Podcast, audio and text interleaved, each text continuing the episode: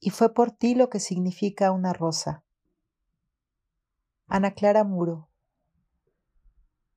Una rosa es una rosa es una rosa, lo que es amar, y hasta perdoné tus equivocaciones. Una vez un compañero de la primaria plagió este poema. ¿Qué es el amor? me pregunté cuando nací. Miré alrededor y vi a mi madre. ¿Qué es el amor? me pregunté de niño. Miré alrededor y vi a mis amigos. ¿Qué es el amor? me pregunté de grande. Miré alrededor y vi a mi pareja. Y así sigue hasta que se muere. El amor es Dios. Dios recibe el amor de todo el mundo y es feliz como una lombriz. No tenía un espejo, pensarán los de uno se ama primero a sí mismo y luego puede amar a los demás. Nos enseñan a reemplazar palabras por miradas y luego resulta que los dos entendíamos cosas diferentes porque hay que aceptar todo del otro. Todo. Decir que sí, aunque sobre tanto, tanto, tanto. Que puede que no te guste o no te interese o sea un verdadero problema, pero hay que amar, con todo el alma, porque si no eres egoísta y es muy feo ser egoísta, aunque saludable, dicen algunos.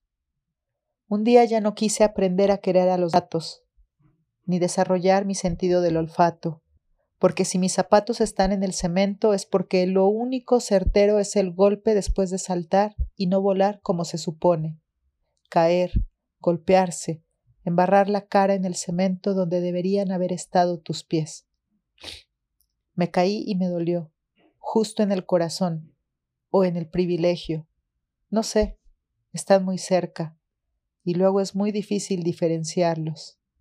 De todas formas duele igual de feo, porque es bien bonito ser amado, incondicionalmente, recibir todo el amor, todo, y ser como Dios feliz como una lombriz, hasta que te das cuenta de que el amor es una convención en la que se unen los bienes y se distribuye el poder por lo general de manera inequitativa. No puedo, no puedo, no puedo. Todo significa y es horrible y tiene ideología, y yo solo quería ver una película y no pensar y reír y comer palomitas.